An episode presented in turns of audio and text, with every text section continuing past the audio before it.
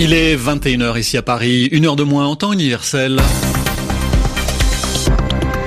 Gilles Moreau. Bonsoir à tous. Voici, comme chaque soir, votre journal en français facile présenté aujourd'hui avec Sylvie Berruet. Sylvie, bonsoir. Bonsoir Gilles, bonsoir à tous. Dans l'actualité, la décision prise par Donald Trump de reconnaître officiellement Jérusalem comme capitale d'Israël. À l'exception d'Israël, cette décision provoque une vague de condamnation au sein de la communauté internationale. Mahmoud Abbas condamne pour le président de l'autorité palestinienne. Les États-Unis ne peuvent plus désormais jouer leur rôle de médiateur au Proche-Orient. En Russie, Vladimir Poutine, bien parti pour se succéder à lui-même, le président a annoncé qu'il se présenterait à l'élection présidentielle en mars.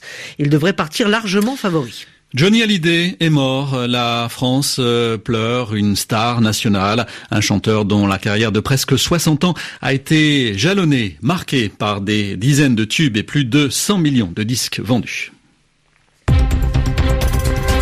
Le journal. Le journal. En français facile. En français facile. C'était l'une de ses promesses de campagne. Il l'a tenue, mais au prix d'un concert de protestation à travers le monde. Le président américain Donald Trump a donc reconnu officiellement Jérusalem comme capitale d'Israël. Anne Corpé, vous êtes notre correspondante à Washington. Bonsoir. Bonsoir. Avec cette déclaration, Donald Trump rompt avec des décennies de diplomatie américaine. Il risque de mettre le feu aux poudres, mais il assure aussi vouloir relancer le processus de paix. Oui, Gilles, paradoxalement, Donald Trump estime que rebattre les cartes de cette manière va permettre de relancer les négociations. Il a demandé le transfert de l'ambassade américaine à Jérusalem, mais a précisé cette décision ne signifie, ne signifie pas que nous renonçons à notre engagement en faveur de la paix. Le président a notamment ajouté, nous ne prenons pas parti sur les frontières de la souveraineté d'Israël à Jérusalem. Avec cette décision, le président américain considère qu'il ne fait que reconnaître la réalité du terrain puisqu'il a fait valoir que toutes les principales institutions israéliennes siègent à Jérusalem et que depuis des années, les présidents américains vont dans la ville sainte pour rencontrer les autorités de ce pays.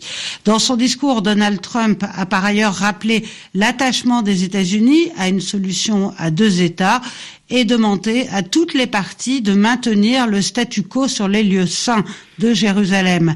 Le président américain n'ignore pas cependant que sa déclaration peut entraîner une vague de violence. Il a d'ailleurs appelé au calme et à la modération.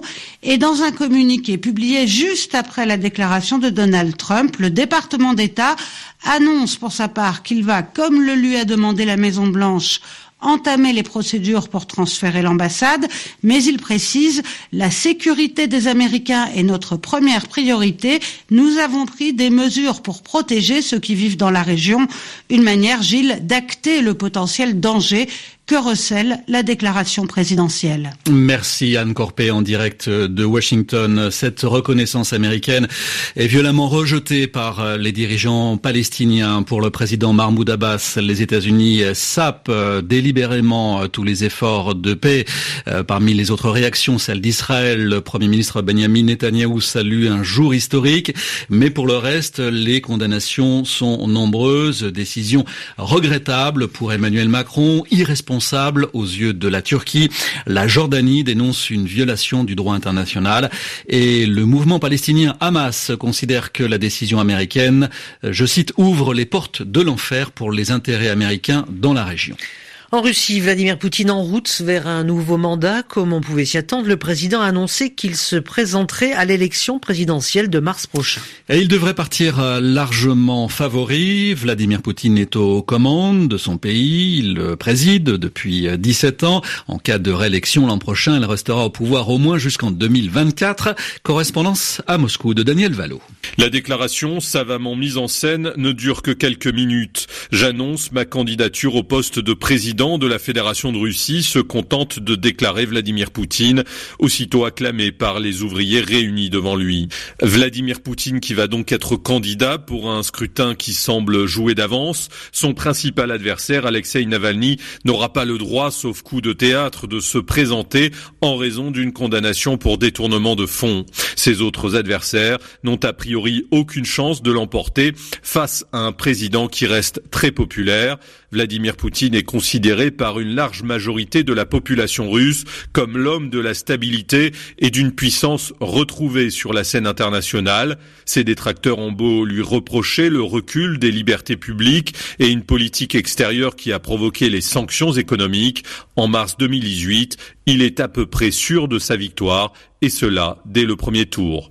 Daniel Valo, Moscou, RFI. Et dans l'opposition russe, le principal opposant Alexei Navalny a ironisé sur la longévité politique du président. Il s'est un peu moqué.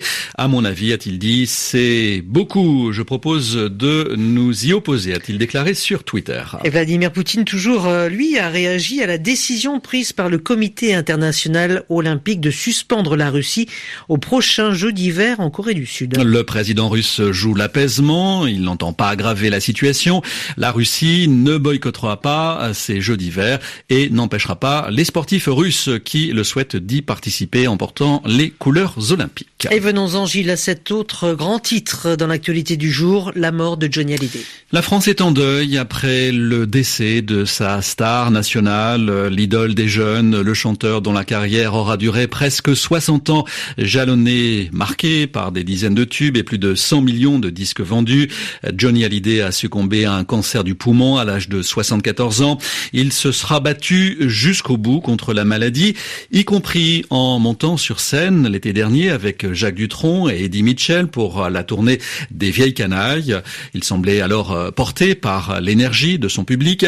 Écoutons d'ailleurs Johnny Hallyday sur ce qu'il ressentait sur scène, le fameux track, interrogé en 2003. Il venait de fêter ses 60 ans je sais que ça va être épouvantable. Je vais avoir un trac pas possible. Alors c'est vrai que quand on est sur scène au bout d'une demi-heure, ça passe. C'est pas le trac d'être mauvais euh, ou de mal faire son métier, c'est le trac de, l'incertitude, de ne pas savoir quoi. Malgré tout, on s'habitue pas. Hein. Ça fait toujours un choc. C'est vrai que quand on monte sur scène et qu'on voit 80 000 personnes devant, ça enlève le trac d'ailleurs, j'avoue. Parce que bizarrement, moi en ce, qui me concerne, j'ai moins le trac quand je vois 50 000 ou 80 000 personnes devant moi que quand je rentre sur une salle où il y a 200 personnes. Parce qu'on a c'est complètement dingue ce que je vais dire. Mais on a plus l'impression d'être observé quand il y en a 200 que quand il y en a 80 000. Vous voyez ce que je veux dire? C'est une question de timidité aussi. Mais enfin bon, c'est incompréhensible, mais c'est comme ça que moi je, perçois les choses en tout cas.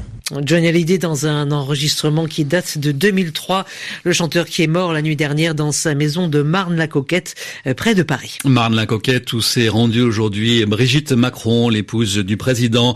On a également vu sur place de très nombreux journalistes et des fans en deuil à l'image de cet admirateur Patrick. Stéphane Lagarde l'a interrogé sur ses tout premiers souvenirs. Oh mon Dieu, je devais avoir 12 euh, ans, 13 ans, ouais, ouais, bah ouais. Quand j'étais très très jeune. Là, c'est vraiment une grande perte, hein. franchement. Euh, j'écoute, euh, voilà, quand j'ai envie de chanter. Quand ça va pas, je, vraiment, je le mets à fond chez moi.